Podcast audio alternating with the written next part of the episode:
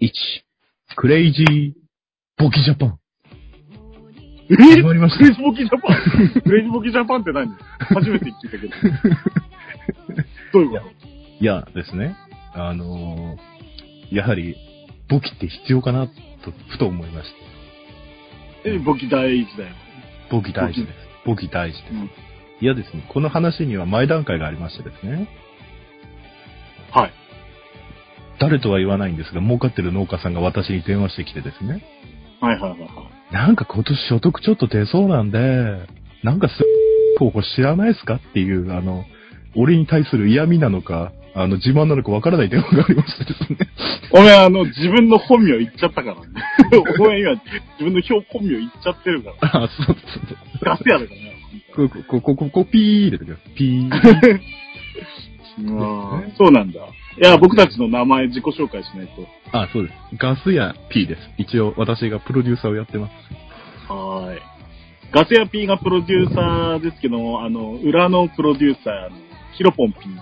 ヒロポン P は、ヒロポンがね、ちょっとやばい文字なので、P を入れるから。そうヒロポン P であ、のクレイジーアグリジャパン的には、あのあれですね、放送倫理なんとか協会みたいな感じなので、 そんな感じかな。クレイジーさを売りにしてるわけだから。あの、クレームはすべて、あの、ヒロポンさんの方に、 あ勘の、弁してください。ガスやピンもね。あの、あの、全力で、あの、あの、前向きに全書検討するという返事がいただけると思います。まあ、大体、大体俺が、その、しっちかめっちゃがやっちゃって、あと、いやいやいやガス屋は割と真面目にやるタイプだからね。あの、話の内容つまんないとか、あの、前後するけど、うん。俺が、俺がクレイジーさを出しちゃってるから、本名出せないっていうところもあるから、ね。うん。本当はいろんなね、組織のしがらみとかもいっぱいあるから、本当は使った方がいいんだろうけど、あの、そのクレイジーさを売りにしてるからね、出せないっていう。そうです。問題あるのでね。えうんー今回ボ キ、ボキジャパン、ボギジャパンです。ボキジャパン、ジャパン名乗っていい のそんな、まあもう、でボキ、ボキ自体がもう日本語ですからね。うん、そうだね、そうだね。ぼうん、まあいいか。ボキ英語でなん、なんて言うのって言おうと思ったけど、いいや、それは。えボキ英語なんて言うんだっけ忘れちゃいました。うんお前、ほんとそういうの知ってるからな、ほんと怖いわ。すげえと思うまあ、あれですね。あの、いろんな農家さんと話すとですね、うん。もうボキ難しいとか、いや、ボキ難しいよ。いやうんい。やいや、でもね、あそれは多分、知らないから、知らないっていうか、その、お、ほわほわっとした簡単なイメージさえ掴んでしまえば、ボキってなんて簡単なんだと思いますよ。いやー、でもなんだろうな、普通の学校行って、ボキってまず教わらないじゃないですか。はいはいはい。ね、あの、そういうのもあるし、で、はいなんだろう、農家って結構、やっぱみんなどんぶり感情だったり、そうそうそうそう申告したりしてる方もいるんですけども、はい。あの、知ってる人に申告一回もしたことないうちとかっていうのもあったりして、ああ。そういうてもうゾッとしたんだけ ど、まあ俺も農家やって、でボキ、ボキっていうか、その、申告ってあんのっていうぐらいだったから、その年頑張ってやったけど、うん、でも、なかなかわかんない人多いんじゃないかなとは思いますね。そうですね。まあ、まず、簿記というのはですね、はいはい。まあ、簡単に言うとですね、貸借対照表と損益計算書を作るためにやるものだと思っていただければ。もう最初から難しい単語ができた、出てきたんですけど、先生。あ、じゃあ簡単に言いますね。えっ、と、バランスシートと、あの、プロフィットロスシートを作るために、あの、簿記というものはあると思ってください。なるほど、それだったらわかりやすいわけねえだろ、バカ野郎。 なんで BS わざとわざ PL を作るためにある。あー、なぜ略した。なぜ略した誰もわかんないよ。ついていけません、もう。先生。簡単に言うとですね。はい貸借対照表、バランスシートというのは、うん。お金の色です。ん色色です。だからこのお金はうんうん。借りたものなのか、自分、う自分のものなのか。っていうのと、自分は今何を持ってるのかっていう一覧表だと思ってください。ほー。だから10万円持ってて、 10万円持ってる。借金5万円でうん5万円は自分のお金だとするじゃないですか。うん。そしたら、それ頭の中で、それが何百件って取引があったら分からなくなるじゃないですか。うん。そうだね。だから、あの、簿記でお金を、に色をつけるわけです。現金10万円の中の5万円は、負債。負債っていうブルーな色をつけて、で、もう5万円は金色で自分のお金ですよっていう、資産ですよってお金に色をつけると思ってくださうん。い。で、それの一覧表です。それが貸解借釈対象表。でうん、損益計算書っていうのは、うん。例えばヒロポンさんがリンゴを100万円分売りましたと。うん。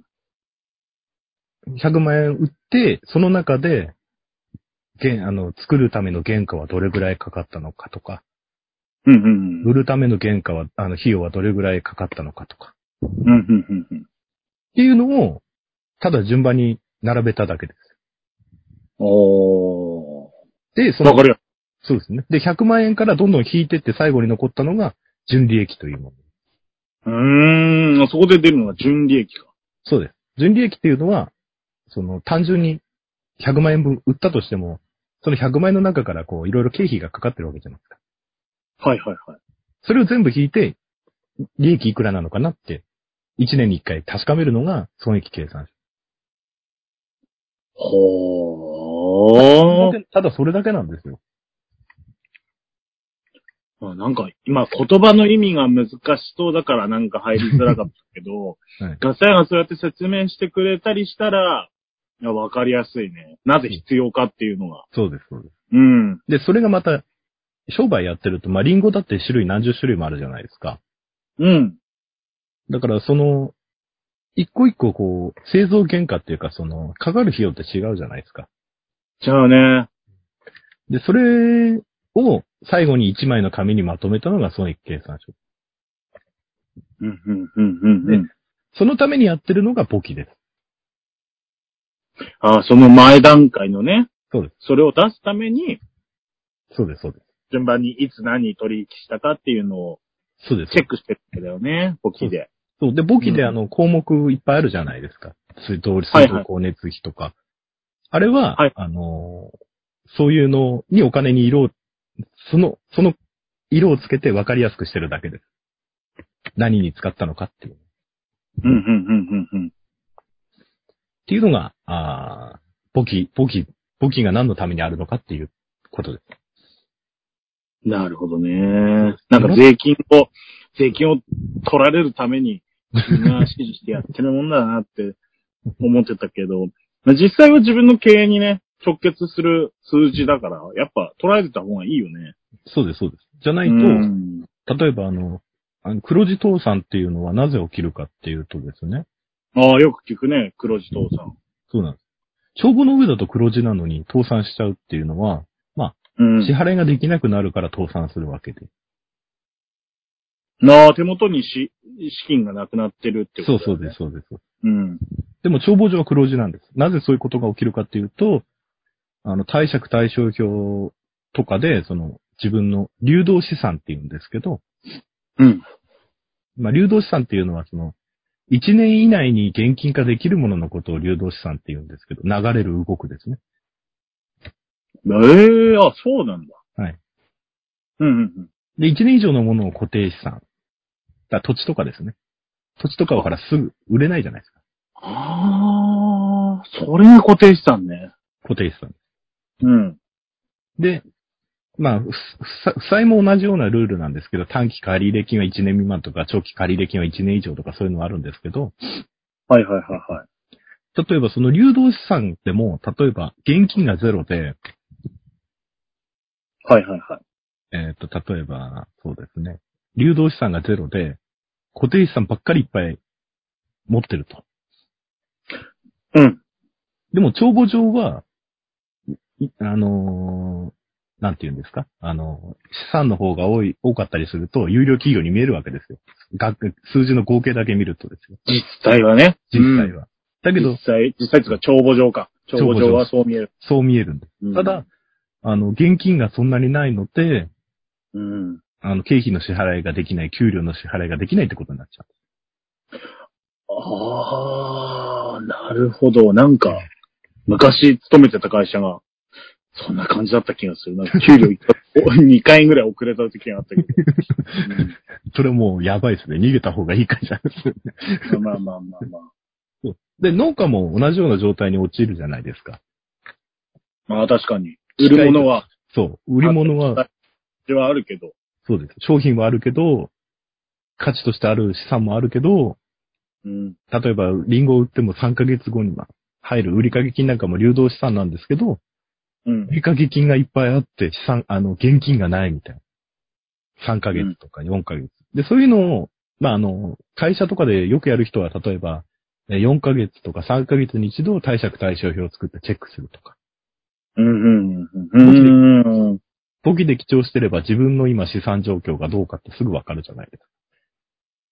うん。で、3ヶ月後に支払いが、あ、こうリンゴの売り上げの入金も間に合わないなって思ったら、あの、例えば土地を、あ土地というか、現金化できるものを売って一時的に資金を得るとか、そういうふうな判断、経営判断ができるわけです。なるほど。そこでこう銀行から借りたりとかも。そうです、そうです。うん。だからよく、すると。よくニュースとかで、あの、四半期決算とかやるじゃないですか、会社の。はいはいはいはい。四半期でこう帳簿出して。そういうのはそういうためにやるんですね。数ヶ月ごとに帳数ヶ月ごとに。の普通の農家だったら1年に1度ぐらいしかやらないんですけど、経営状況を判断するために、えー、貸借対照表とか、損益計算書をあー模擬的に、まあ決算ではないけど作って確認してるわけです。なるほど。そうですね。とってもよくわかった。そうです。だから、現金1万円払ったけど、その1万円何に使ったのかって記帳して、簿記で記帳してですね。うん。で、最後その項目ごとに計算して引いていけば、売上から費用を引いていけば、利益がどれぐらいかって出るわけ。出るね。うん。で、まあちょっとそういう計算書だと、あのー商売に関係ない収益とかあったりするじゃないですか。例えば、あーそうですね、リンゴを作ってるこう会社なのに、まあちょっと駐車場を副業で会社でやってると。ああ、なるほど。で、駐車場の収入があったりすると、それはあの、営業外収益とか、そういう項目を最後、損益計算書に足すわけです。うーん。で、それって、まあ、はい。まあ、自分が合図ひろ、おーひろぽんではい。やってるとし、するじゃないですか。はいはい。ひろぽんが、おー個人の確定申告だったらそれでいいのかもしれないけど、もしも法人化したりとかだったら、はい。個人じゃなくなるわけじゃないですか。はい。法人というのは法の元の人なので、うん。あの、他人だと思ってください。法人というのは他人。他人。へえ。じゃあもう、法人のお金使い込んだら、う、うん。あの、経費として認められない。おー、なるほど。人のお金パクったことになるのか、勝手に。そうです。だ使途不明金とかになっちゃう。なるほど。あ、だったら、あの、事業主、仮、そうです。そうです事業主、貸し、借りも、うん。簡単な覚え方あるんですよ。ほうほうほうほう。事業主の後に2をつけるんです。2。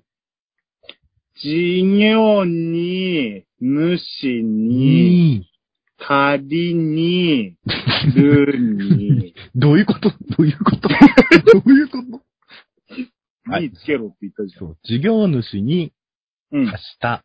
事業主に借りたで覚えるんでああ、わかりやすい。す。ですよね。うん。だから、自分の仕事上のお金にですね、うん。事業、個人事業主で仕事のお金が足りないと。でも仕事用のお金だと。うん。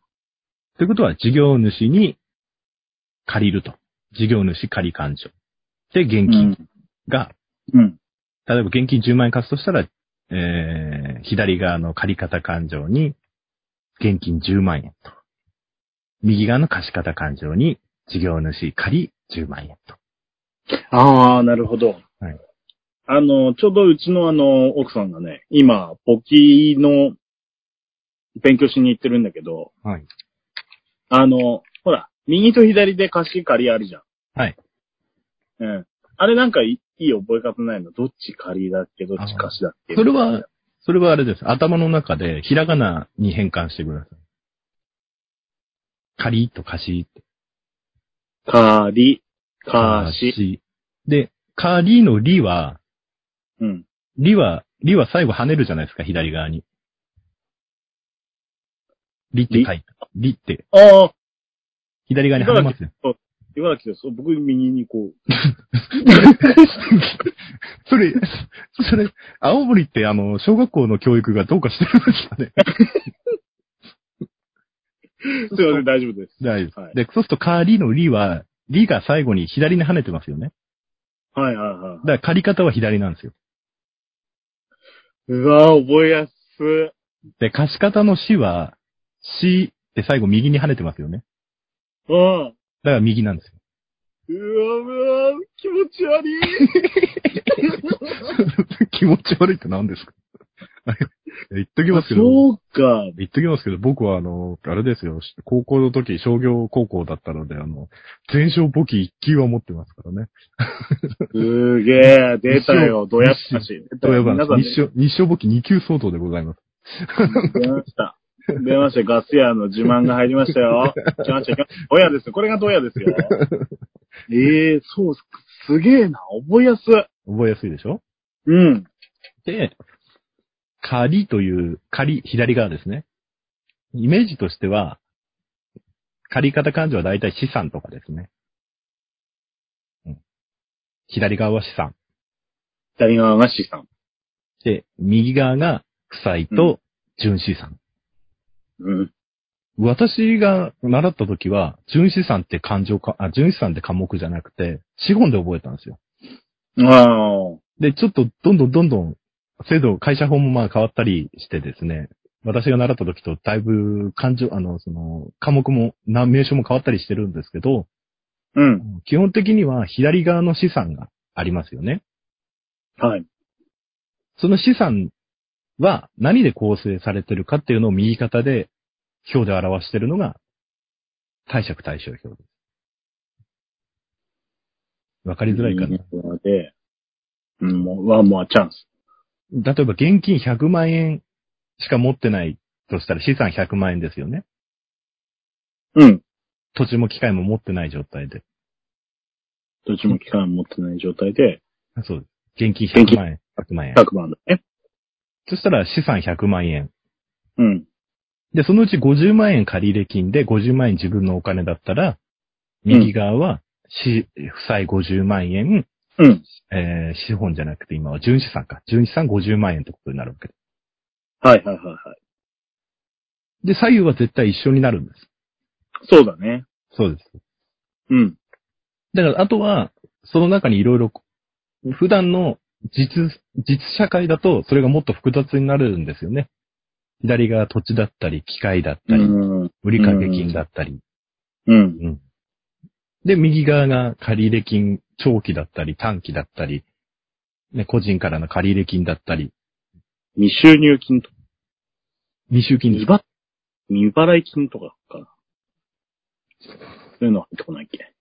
あ、あります。未払い金は負債ですよね。払わなきゃいけないんですから。うんああ、そっか。そうですね。そうだ。未未収金は入ってくる予定なので、資ん資産ですよね。なるほどな。ど。はい。 すげえな。ほんとすげえな。いやいやいや。いやいや。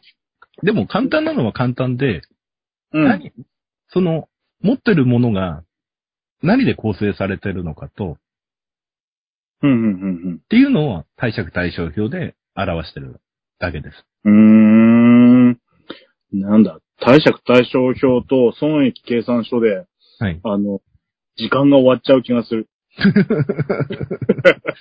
まあ、クレイジーボギージャパンですからね。クレイジーボキジャパン、 第1話目にして、すごく、みんな、みんな発表しちゃいそうな気がする、ねこれだと。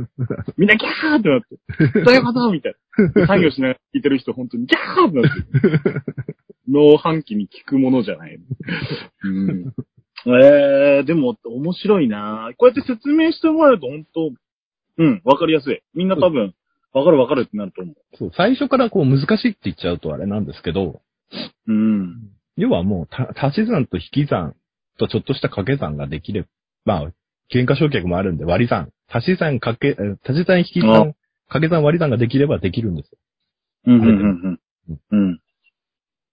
だから、お金を払ったら何に払ったのかって記帳するのがただの簿記ですから。うん。うん。で、あとは最後その項目だけを、おその項目を仕分けるのがちょっと難しいだけで、それでみんなあの、会計ソフトを導入したりして、自動で仕分けしてもらってるだけですよね。あら、感情科目とかね。そうです、そうです、そうでな結構難しいよなあれ。感情科目。す。ああ、じゃあ、ヒロポンさんに問題 です。ええー、恥ずかしいよ、間違ったりした ら。はい。えっ、と、リンゴを100万円分、賭けで売りました。うん。これ時使う勘定科目は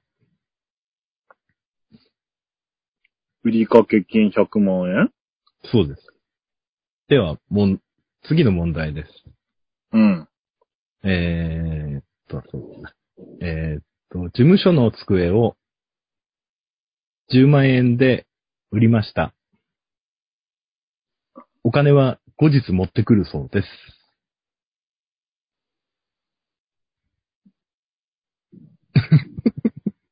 嫌だよって 思った。いや、いや、今、今からよ。置いてけよ。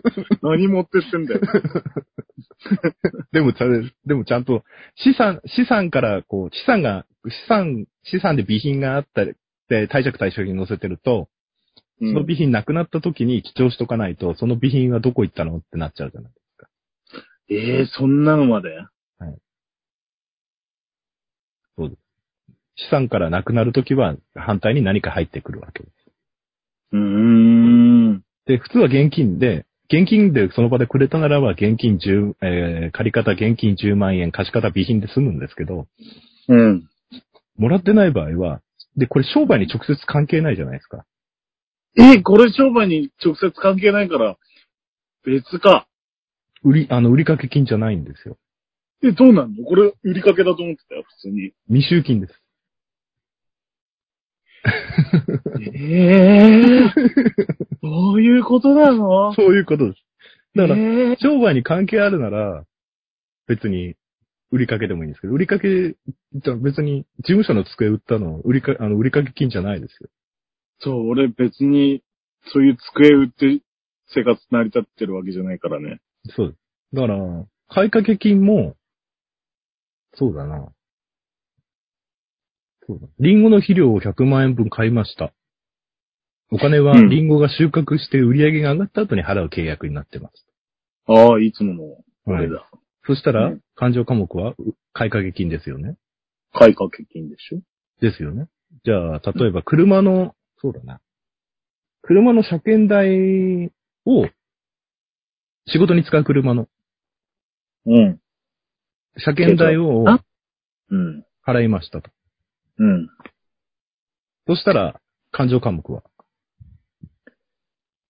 え、修繕費とかじゃないのま車両費車両費うーん。うーん。あ、違う違う。その車検代は払ってません、まだ。来月払いますと。俺払うよ。ちゃんと払うよ。いやいや、その場で払わないで、俺ちゃんと払 うから。いや その、い検討してくださいよ。お願いします。や、車検、い助けてください。助や、いけてください。や車を車検に出しましたと。じゃあ出さない。請求書が来ましたと。はい。車検10万円、車検代10万円と書いてありましたと。うん。でもすぐに払ってない状態じゃないですか、その時点で。請求書来たそう時です点で。ね。そうですね。はい。その時は未払い金。そうです。うええ。うええ。バカ野郎、俺だってわかってんだよ。みんな、あ、どうせヒロポンできねえだろうなんて。こんだけボケて、引っ張って、多分何もわかってねえだろ。ビバライキだよ。でも、未払い、でもこれ結構混同してる人多いんですよ。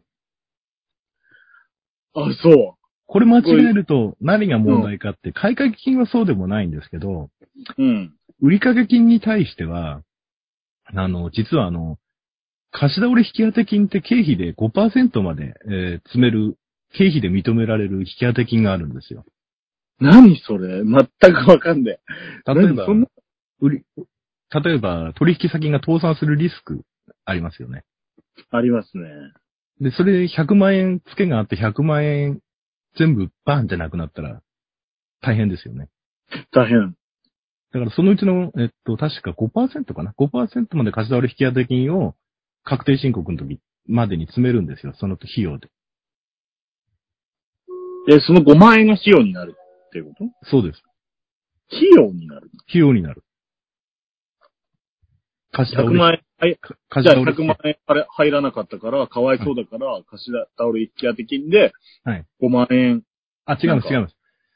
費用に認めますけど、じゃなくて相手が潰れる前です、前です。全然潰れなくてもいいんですけど、え例えば、あの、一般事業主だったら12月31日で勘定を切るじゃないですか。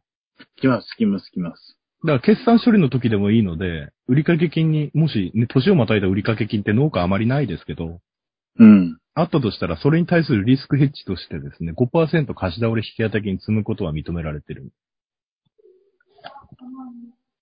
ええだからもし、例えば5万円前の年に積んでおいてですよ、うん、あの、会社が倒産しましたと。うん。そしたら損失丸々100万円になっちゃうじゃないですか、帳簿上。なります。でも貸し倒れ引き当て金5万円あるので、うん。一応損失は95万円になりますね。 はあただそれだけ、それだけのこでとも、か。この5万円は、このうん5万円は前の年の中から経費として5万円計上してるんですよ。税金かかってないんですよ、積み立てるのに。利益から出してる。うん。利益から出してるお金ですからね。なーこれ金融業だと3%までなんですよ。へえ。貸すことが仕事だから。ああ。金額が大きくなっちゃう。何それ気持ち悪い。なんでそんなことしてんのいや、普通ですよ、普通、普通。で、普通じゃない、普通じでゃなもい。、これ一つ、一つあの、例えば、売掛金がもう支払われてたら、その、あの、貸し倒れ引き当て金って存在意義がなくなったりするじゃないですか。うん。それ取り崩して、貸し倒れ引き当て金を取り崩したら今度、貸し倒れ引き当て金取り崩し、え、えっと、なんだっけね、勘定科目ちょっとど忘れしちゃったんですけど、あの、あの、益になっちゃうんです、益。収益の駅。収収益の益になっちゃう。でとも、ポッポ屋の駅そうです、そうです。あ、え 何し収益の益そうですそう収で益す収益うん。だから利益になっちゃうんです。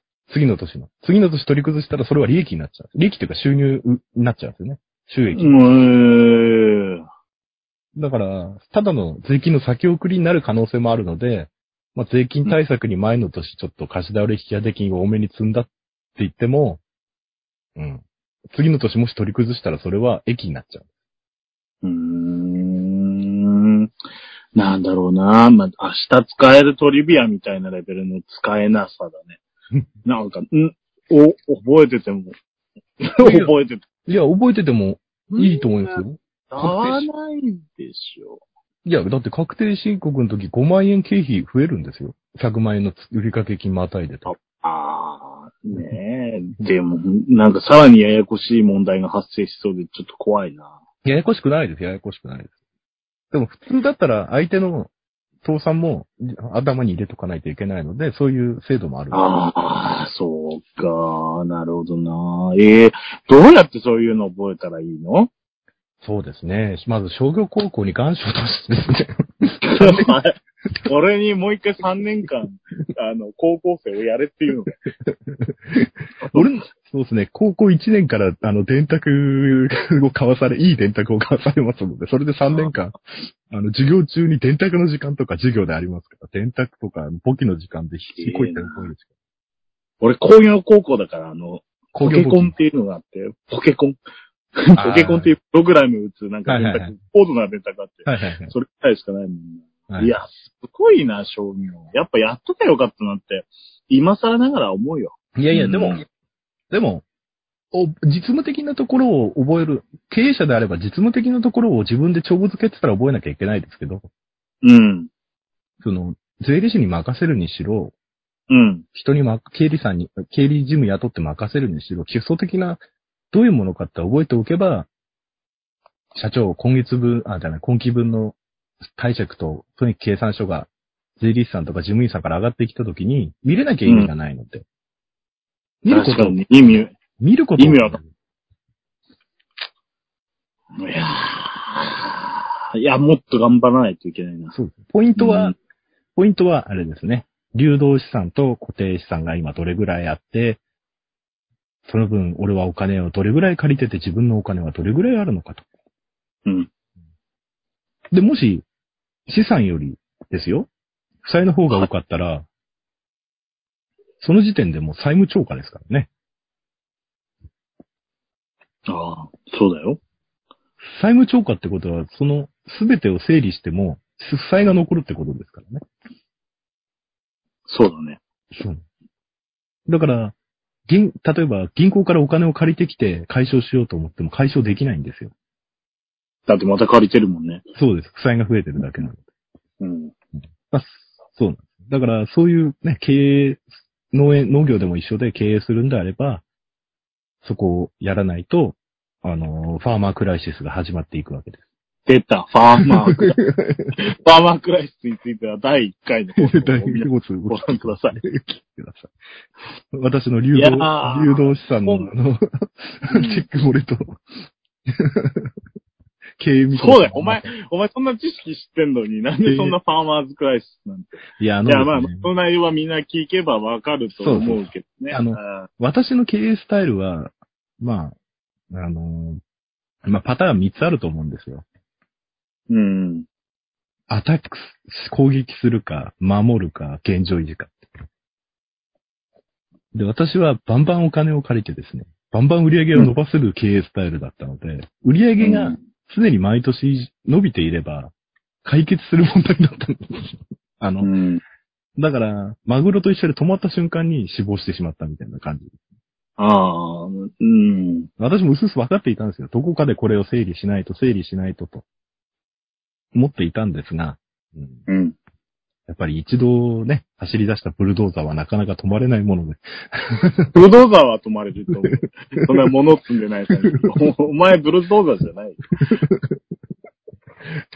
ブレーキの壊れた車だと思うので。そうだよね。そうだよね。それはもうダメじゃん。もうダメじ私のゃん。まあ話、まあまあ。まあ私の話はけ早く結婚してるか事務員さんを雇って、そこら辺をきちんとすべきだったっていうのが、今反省ですね。違うと思ってる。違うとは、俺は違うとは思ってる。まあでも今回本当に、あれだ。ちょっとためになりました。ありがとうございます。はい。えーっと、次回は、でもああ、夜も更けてまいりましたので、はい。えー次回はですね、えー棚卸しってなんで必要なのかっていうおお。第2回、次回はお伝えしたいと思います。俺、棚卸し、なんでやんのかわかんねえんだよね。なんであんな、みんなさ、せっせ、せっせ、せっせ、仕事終わってから、あの頑張って、物何個あるかチェックしたりさ、コンビニだって本社の人みたいな人が来てさ、一個ずつチェックしてさ、大変だなって思ってるよ。な必要なんだろうって。ねいや、棚卸しはやっぱ必要でうん、なるほど。楽しみです。す。ありがとうございます。まあ、じゃあ次回は棚卸し、繰り越し、まあそういうところをやっていきたいと思います。おろすよ、おろしちゃうよ。 で、それではですね、4も更けてまいりましたので、今回は、えー、ヒロポンさんにですね、えーはい。簿記を初めて見た原始人のモノマネをしな がら、終わりにしたいと。どうぞ。えー、簿記を初めて見た原始人のモノマネ。う、うぼぼぼ。うぼぼ。うぼぼ。うぼぼ。うぼぼぼぼ。うぼぼぼぼ。ぼぼきー。殺してくれ。俺を殺してくれ。 See you next week. Goodbye.